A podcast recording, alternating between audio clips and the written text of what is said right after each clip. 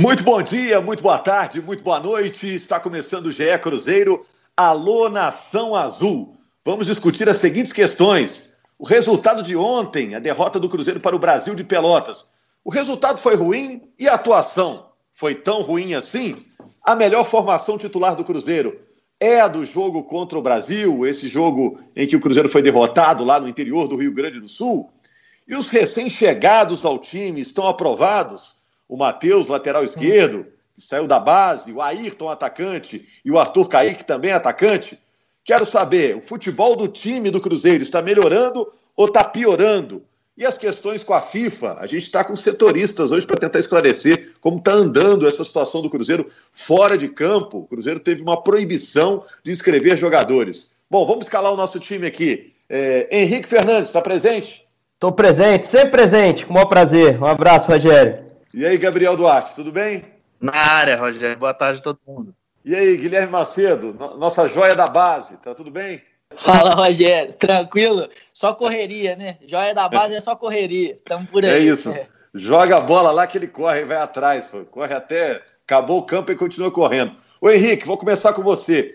Ontem o Cruzeiro perdeu para o Brasil de Pelotas pela Série B. O resultado foi ruim ou a atuação foi ruim? Não, o resultado foi péssimo, né? O Cruzeiro precisava se distanciar dessa zona de rebaixamento, né? Não que eu acho que seja uma discussão séria a questão de rebaixamento da Série C, não acredito nisso. Mas você tem que se distanciar para se aproximar naturalmente do G4, aí sim, a briga que se espera do Cruzeiro esse ano. Mas a gente tem que analisar eh, o desempenho. Da mesma forma que a gente vinha aqui no nosso podcast e, e criticava em alguns momentos a atuação do time, mesmo naquelas vitórias iniciais, é, eu acho que não dá para deixar de enxergar um relativo, um certo, um certo, uma certa evolução em relação ao que o time mostrou, principalmente no primeiro tempo contra o América. Eu acho que o Cruzeiro produziu, jogou para vencer o jogo contra o Brasil de Pelotas. Eu acho que houve algumas coisas mais positivas. O meio-campo funcionou melhor. O Ayrton fez mais uma boa partida. A defesa foi, em linhas gerais, linear ao longo do jogo, não sofreu tanto com contra-ataque. O domínio foi absoluto no primeiro tempo. Então acho que dá para a gente dizer que houve uma certa evolução sim. Só que não foi o bastante para vencer. E esse momento em que o Cruzeiro é, vive, em que ele hoje está mais perto de Z4 do que de G4, é, é um momento que deveria associar né, desempenho e, e, e resultado.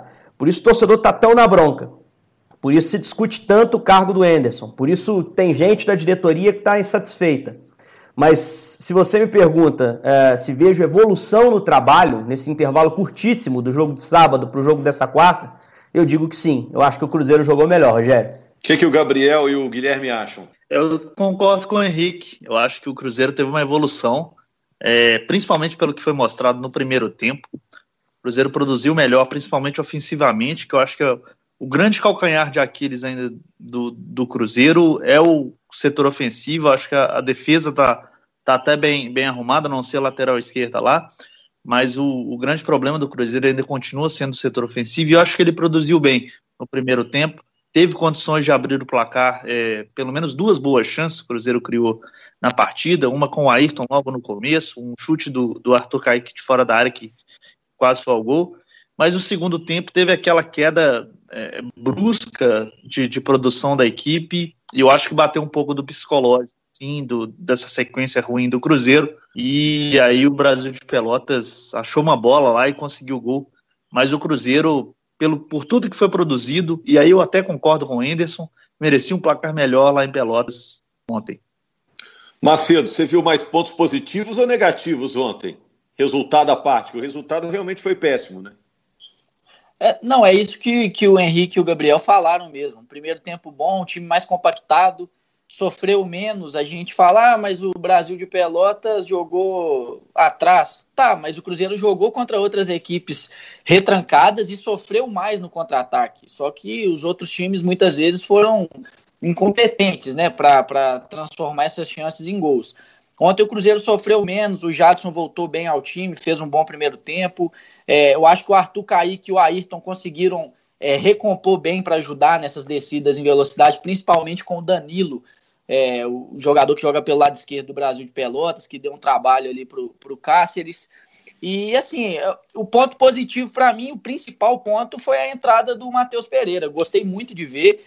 Tem personalidade, tem boa saída de bola. Na base, ele muitas vezes jogava mais adiantado, até muitas vezes é, o Ricardo Rezende, que já deixou o clube, utilizava ele numa linha de meio campo. Então, ele tem qualidade no passe, eu acho que ele, ele se virou bem na marcação, enfim. É, os pontos positivos do Cruzeiro para mim foram esses. E o Ayrton, ofensivamente o Ayrton. O Arthur Kaique ainda está bastante aquém do que eu espero dele, pelo menos. E o Marcelo Moreno não costuma desperdiçar chances, é, não costumava, pelo menos, desperdiçar chances como aquela que ele perdeu de cabeça, né? Mas eu acho que esse, esse o, setor de criação do Cruzeiro ali, que a gente tanto fala, é, eu peço, é, a gente aqui no, no podcast, toda semana eu falo do Maurício ser utilizado por dentro. Ontem ele foi e não funcionou bem também. Não conseguiu criar oportunidades. Então, esse setor é um que o, que o Enderson tem que, tem que tentar dar um jeito ali. É, eu acho até que o, o Regis, depois, quando entrou, teve a bola para empatar o jogo, né? Uma bola que ele bate rasteira de dentro da área. Só alguns números do jogo, eu tô com o nosso scout aberto aqui, Rogério. Olha só. 23 finalizações do Cruzeiro, 7 do Brasil. 60% de posse, 40% uh, ah, do Brasil, 60% do Cruzeiro. É lógico que uh, isso não pode ser a descrição do jogo. Uh, a estatística é um complemento mas ela significa alguma coisa também. Então eu acho que o Cruzeiro conseguiu ter um volume, uma produção muito melhor. E acho que isso pode amenizar a avaliação que vai se fazer do trabalho do Anderson. Lógico que a gente grava aqui logo após, no dia seguinte, as partidas, né? Muita coisa está acontecendo nos bastidores do Cruzeiro. Mas eu acho que não dá para você negar uma evolução que, que aconteceu. E se houver uma troca de treinador, é, é um processo que se reinicia. É um processo que volta do zero que a curto prazo muitas vezes traz resultado, mas que muitas vezes não se sustenta a médio e longo. Então acho que é o momento do Cruzeiro tomar uma decisão com muita convicção né, e observar esses indicativos. Será que o elenco pode render mais? Eu creio que sim. Mas será que com o tempo o Anderson não vai conseguir buscar mais? Eu fiquei com a sensação do jogo do América para esse jogo contra o Brasil de duas coisas: que há uma evolução acontecendo e a outra é que os jogadores estão imbuídos ali do projeto do Enerson. Ele falou sobre isso na coletiva e eu acho que não faltou nada no jogo em Pelotas. Os caras competiram muito na partida. Faltou um pouquinho de sorte, um pouquinho de precisão naquela bola do Kaique no cruzamento do, do Ayrton, uh, do cabeceio do, do Moreno, a bola que o goleiro pegou, que o Ayrton bateu cruzado no começo do segundo tempo. Teve bola para ganhar, mas não, não saiu o gol, não ganhou e por isso a pressão aumentou ainda mais nessa viagem de retorno para BH. É, é, o Henrique, uma coisa que me incomoda assim no, no que tem acontecido no Cruzeiro, não sei se vocês concordam, é que eu acho que o Enderson pouco muda taticamente falando. É, ele, tem, ele tem buscado trocar peças, ah, não funciona, ele tem, tem trocado, fez ontem com o Matheus Pereira, é, colocou o Ayrton para jogar logo depois dele ter entrado bem lá contra o CRB, mas eu acho que taticamente ele muda pouco. É, o Cruzeiro tem, assim, esse problema de criação, ele tem sido crônico já, a gente pode dizer assim.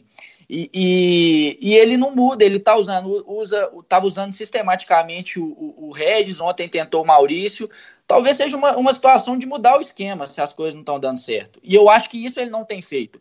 Ele fez contra o Guarani, usou três volantes porque não tinha o Estênio. Deu certo, congestionou o meio de campo. É, e só, e só por um momento do jogo, né? Porque depois ele puxa o Jadson Foi. pro lado direito e, e volta para um 4-2-3-1 ali. Eu acho até que nesse jogo de Pelotas, ô Macedo, ele testou o Claudinho aberto, cara. Meio que aberto ali pela esquerda para vir por dentro com o Regis. Mas é muito pouco. Sabe que eu senti falta lá em Pelotas? Dois centroavantes na área para fazer um jogo mais físico contra a defesa do Brasil. Ele tem dois caras fortes. Ele poderia ter usado o Moreno com o Thiago. Por que, que obrigatoriamente, é. quando um joga, o outro não pode jogar? Eu não entendo isso.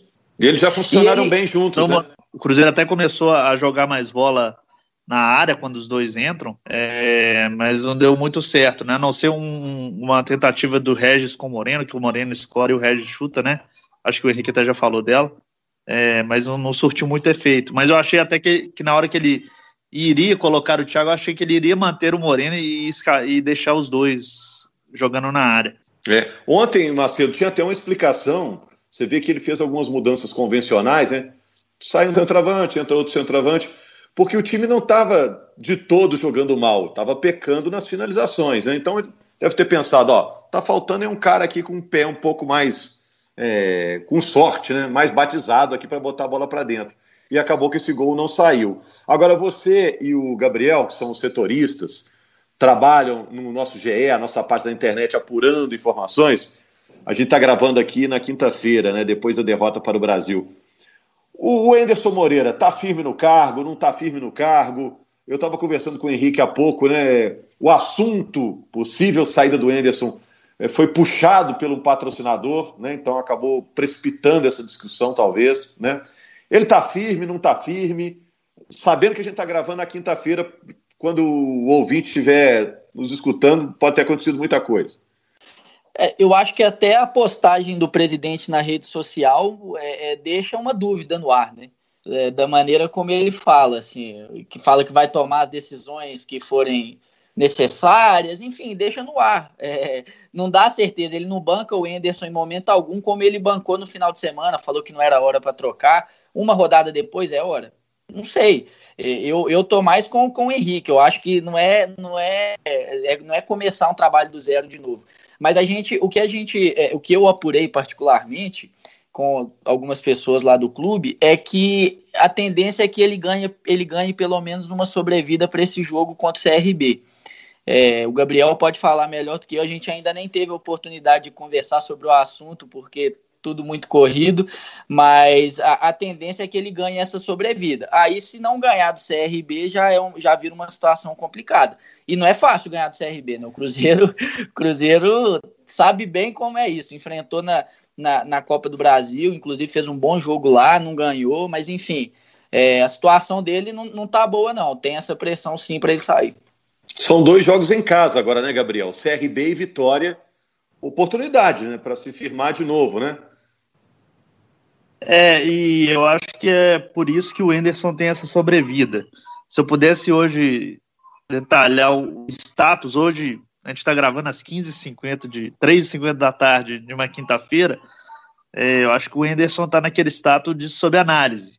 Ó, a gente vai dar mais uma chance para ele, tem um jogo em casa com o CRB e vamos ver o que acontece. É, nesse momento, é, é, é, é esse o panorama do Cruzeiro que vai tentar dar uma sobrevida ao Enderson, entende o trabalho dele, entende as dificuldades que o Enderson tem no trabalho. É, é, é, é bom ressaltar isso, a diretoria do clube entende as dificuldades que o Enderson tem e que às vezes não são culpa dele, mas entende também que o, o time precisa melhorar. É, o Enderson também entende isso. Então, é, o Enderson vai ter uns dias aí para comandar treinos, arrumar alguma coisa para fazer esse jogo que é decisivo, é, é na minha opinião, para o futuro dele. É, apesar dele passar essa quinta-feira inteira viajando, né? Porque uma viagem penosa, teve que pegar ônibus para Porto Alegre, depois voo para Belo Horizonte, chega na noite de quinta, né? Não sei que dia você está nos ouvindo, mas chegada na noite de quinta Belo Horizonte. O jogo é na segunda, então ele tem ali o fim de semana para trabalhar e, e acho que pode apostar nisso, caso a permanência dele seja decisiva. Quando acontece de, definida, quando acontece esse tipo de resultado e a gente está esperando uma possibilidade de demissão do treinador, existem dois caminhos. Ou ele é demitido imediatamente, depois do, do jogo, né? Às vezes no vestiário o cara já vai para a coletiva. O, o, torcedor do Cruzeiro está acostumado a, a, a, acompanhar a demissão de treinador, que ano passado foram várias, né? Então o cara já vai para a coletiva e às vezes se despede, se justifica e pronto. Ou então há normalmente reuniões em que as coisas são discutidas. É, o que está claro é que o Anderson vai ter esse tipo de reunião. O que está claro é que o Anderson Duvido que vai pedir demissão, duvido, porque ele apostou muito alto no Cruzeiro. Ele abandonou um contrato no Ceará para assinar com o Cruzeiro. Ele é um cara muito ligado ao Cruzeiro e eu me costo para falar que é torcedor ou foi torcedor em algum momento da vida, porque tem uma identificação muito grande que ele mesmo já disse, por ser de Belo Horizonte, por ter iniciado no Cruzeiro. Então ele vai lutar muito por essa vaga, por, pela permanência. E ele tem uma tabela que o favorece. São dois jogos em casa, em que o Cruzeiro com todo respeito ao CRB, pelo que eu vi no segundo jogo principalmente, o Cruzeiro para mim é favorito completo contra o CRB em casa, mesmo com todos os problemas do time. Depois tem o Vitória, que é um time que empata muito, ainda é muito instável dentro do campeonato. Então não duvido nada o Enerson dar uma cartada final de, olha, eu dou seis pontos nesses dois próximos jogos, mas me deem a chance de continuar o trabalho. E tem uma outra coisa que joga a favor dele, o mercado. Tem poucas opções garantidas hoje no mercado, poucos nomes que você olha assim claramente e, enxergue. O cara encaixa na realidade do Cruzeiro, vai topar o projeto. Você pode falar em Dorival, você pode falar em Roger, esses caras são caros. Esses caras têm mercado na Série A. Então você encarar um projeto de Série B de reconstrução como o Cruzeiro não é simples e o Cruzeiro vai ter que contratar dentro da sua realidade financeira. Então tudo isso pode pesar a favor do Anderson nessa tomada de decisão que é, é importantíssimo, né? É, e o Cruzeiro não está em condição de ficar demitindo, contratando técnico pela situação caótica financeira que o clube vive. A própria diretoria disse isso. Agora, ontem o Enderson escalou Fábio, Cáceres, Léo, Kaká e Matheus. Henrique e Jadson. Ayrton, Maurício e Arthur Caíque. E o Moreno na frente. O time basicamente é esse. Eu sei que o Macedo acha que de repente pode haver uma mudança, mas o que o Cruzeiro tem de melhor no momento é mais ou menos isso aí? O que, que vocês acham? É, eu acho que na cabeça do Anderson é, é, um caminho, né? Porque foi o time que entrou no segundo tempo lá contra o América, na volta do intervalo, ele gostou. Eu acho que o menino foi bem na lateral de novo, o Matheus. Não acho que foi erro dele o lance do gol, inclusive. O cruzamento de novo sai do lado direito do ataque, mas é uma jogada de lateral. Ali a defesa do Cruzeiro tem que sair. A única chance de impedir que essa bola chegue na área é cortando o cruzamento. Para mim, o Arthur Kaique é que demora a chegar para tentar pelo menos cobrir aquela bola. Pelo menos atrapalhar. Então acho que a ideia de espinha dorsal é essa. Né? Agora, se trocar, se sair o Enerson, é, também não acho que ninguém ali tenha consolidado seu lugar no time. É, só o Fábio, talvez. Só o Fábio. E o Kaká, que é um jogador, para mim, incontestável. Os demais, e até o Léo, até o Léo, para mim é um jogador com um prestígio muito grande. Se houver uma troca de treinador, tem opções no banco. A zaga é que tem mais opções. Então, assim, tá aberto ainda o time, mas me parece que o Enderson vai tentar dar sequência a essa equipe. Eu, eu acho que, é, é, assim, eu se eu fosse o treinador, se eu estivesse no lugar do Anderson, eu não tiraria o Ariel Cabral do, do time. É, ele fez, ele jogou mal contra o América, o primeiro tempo dele contra o América foi desastroso, assim como da equipe, mas eu acho que, além dele estar tá mal tecnicamente naquele jogo, é, foi um problema de encaixe com o próprio Henrique. É, de sistema de jogo, de meio campo, enfim, o Regis não conseguia recompor, é, enfim, eu, eu, eu não, não vejo motivo para ter tirado o Ariel Cabral da equipe. Mas é, é aquilo que a gente falou. O Henrique falou da zaga, eu acho que volantes também. Eu, eu vejo o, o Jadson mais um no meio-campo ali. Já que se ele quiser usar dois, né? Ele já falou que não gosta muito de usar três, usou numa situação específica lá contra o, contra o Guarani, e o Henrique até pontuou bem, que nem foi bem três volantes assim, mas eu, eu considero essas duas posições as mais abertas. Agora, do meio para frente, você não tem muita, muito o que mexer, você não tem muita peça para mexer. É, vai mudar o esquema, tudo bem, mas também não tem como, mesmo mudando o esquema, não tem como você mudar muitas peças. Pensar em Thiago no lugar do Moreno é absurdo, não? No momento? Não acho, não. Não acho absurdo, não. Acho que é uma possibilidade, pelo que o Moreno vem rendendo mas também o Thiago nos últimos jogos entrou e não fez muita coisa. É, eu concordo com os meninos aí da, da, manutenção do Jadson no meio de campo, mas eu acho que o Ederson podia testar ele com o Felipe Machado, por exemplo, em uma partida. Acho que seria um meio de campo de mais mobilidade. Ainda tem me incomodado essa, essa transição da defesa para o ataque do Cruzeiro, algumas vezes muito lenta. É, isso acho que é um fator que dificulta o Cruzeiro se firmar num, numa partida, se impor numa partida. Acho que é uma possibilidade que o Anderson poderia testar e talvez daria certo para um, um, uma transição mais, mais rápida. vejo que o Machado tem entrado bem na, nas partidas. Eu acho que seria uma possibilidade aí para o Anderson é, implementar no Cruzeiro nos próximos jogos. Ô, Rogério, só voltando rapidinho naquele assunto do Anderson, é, lembrar que o Cruzeiro vem acumulando demissões recentes de treinadores, né, desde o ano passado, e essas demissões têm causado muito prejuízo financeiro, né? É, somado a, a Mano, a Dilson, é, Abel e Rogério, são mais de 9 milhões aí de, de multas e de processos na justiça. Então, o Cruzeiro, acho que o Henrique ressaltou isso, ainda tem esse fator a se pensar em caso de uma, uma saída do Enderson, que tem uma multa contratual é, até considerável dentro do, do atual cenário do Cruzeiro. Verdade. E como o Cruzeiro, por essa situação financeira, não pode errar, tem que acertar nas contratações, né? Dá para dizer já que o Cruzeiro acertou com o Ayrton e acertou com o Arthur Kaique, Henrique? Eu tô gostando do Ayrton. Eu acho que o Ayrton foi o melhor em campo no jogo em Pelotas. Aliás, assisti a transmissão pela Globo na torcida para que ele fosse escolhido melhor em campo. Mas a, a escolha foi pelo Poveda, absolutamente justa também, ele fez o gol da vitória. Mas acho que o Ayrton produziu tudo de bom que o Cruzeiro conseguiu criar no jogo em Pelotas, de alguma forma passou pelos pés dele. Então é um jogador que está me surpreendendo positivamente. É jovem, tem 21 anos, é a primeira chance num grande clube, é lógico que vai oscilar dentro desse início, principalmente, né? Porque fez um jogo muito legal lá em Maceió. Aí na partida seguinte já, já teve uma queda no jogo contra o América. No jogo agora foi bem para mim. É, é natural que o cara vá oscilar. O Kaique acho que pode mais. Eu acho que é um cara que já mostrou mais em outros momentos, é um cara que se consolidou no cenário de Série A, está jogando uma Série B nesse momento, mas que vem do Oriente Médio. Então a gente está vendo isso acontecer com o Keno no Atlético e outros jogadores também que voltaram do Oriente Médio, levaram um tempo maior para uma adaptação até física à intensidade do jogo brasileiro. Então acho que o Arthur também vai crescer nesse ponto.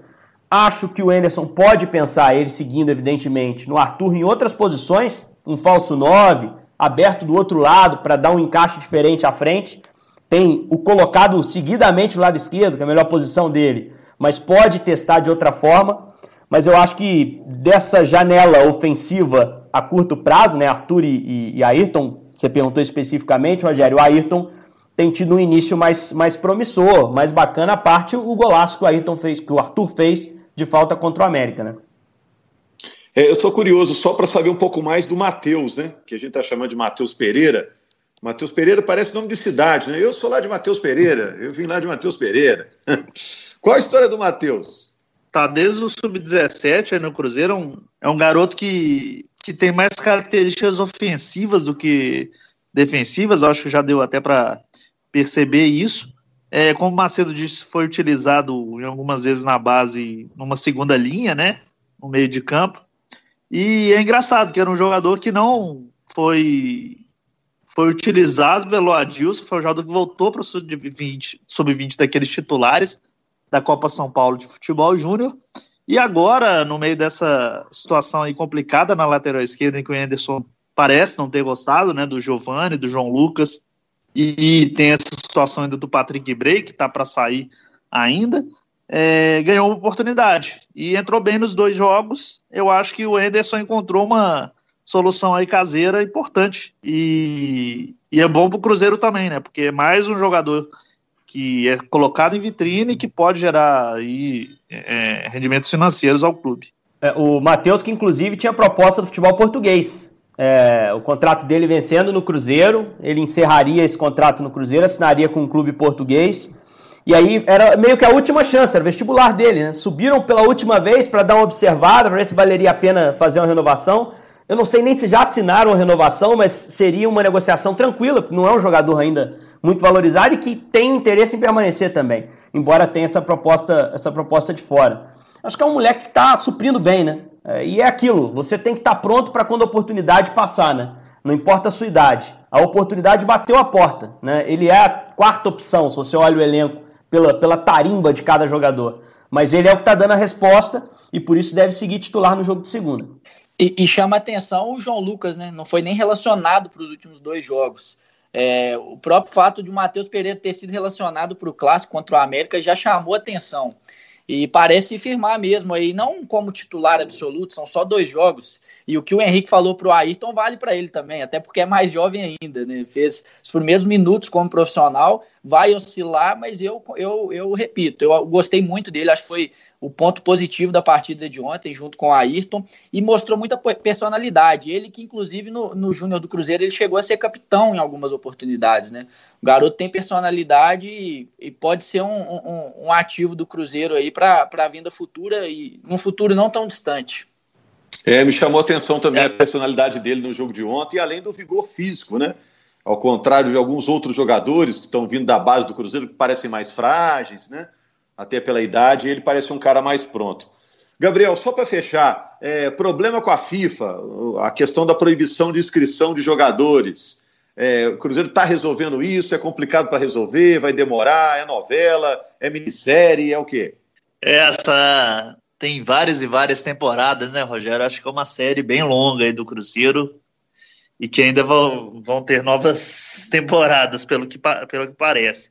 Essa situação com, com o Zória da Ucrânia é uma situação bem complexa. O Cruzeiro disse que fez um acordo com, com o Zória, né? Só resumindo, fez um acordo com o Zória uma dívida de 1,1 milhão de euros pela compra do, do William. E é, o Zória pediu ao Cruzeiro que, que depositasse esse valor, que seria dividido em 10 parcelas, para um grupo de investimento lá da Estônia, que o Zória teria uma dívida com ele.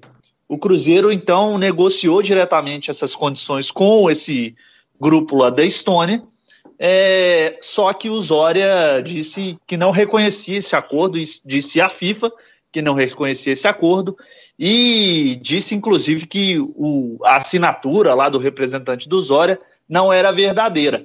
Então o Cruzeiro está tentando provar, e, e, ele tem documentos que, que mostram que endereçou todo o contrato a, aos endereços cadastrados pelo Zória, que as assinaturas que, que o Zória diz que não são verdadeiras são de dirigentes do Zória. Então, uma situação bem complexa e que o Cruzeiro tem que resolver e que no momento ele fica impedido de, de registrar novos atletas. Então, os atletas que a gente estava falando aqui, que podem chegar, até, com, até do Rafael mesmo, do, do esporte, que já está em Belo Horizonte, ficam paralisados, porque o Cruzeiro tem que cumprir essa posição até o momento. Ok, valeu Gabriel, valeu Macedo, valeu Henrique, né? Nessa situação aí, o fato bom é que foi um bom negócio, né? Porque o William deu muitas alegrias ao Cruzeiro, o William Bigode entra para a história do Cruzeiro pelos bons serviços prestados, né? Que tem algumas negociações aí que Deus me livre, né? Cada dinheiro mal gasto aí no passado que vou te contar. Valeu, gente. Grande abraço para vocês. Voltamos é, na segunda-feira com mais uma edição do GE Cruzeiro. Um abraço.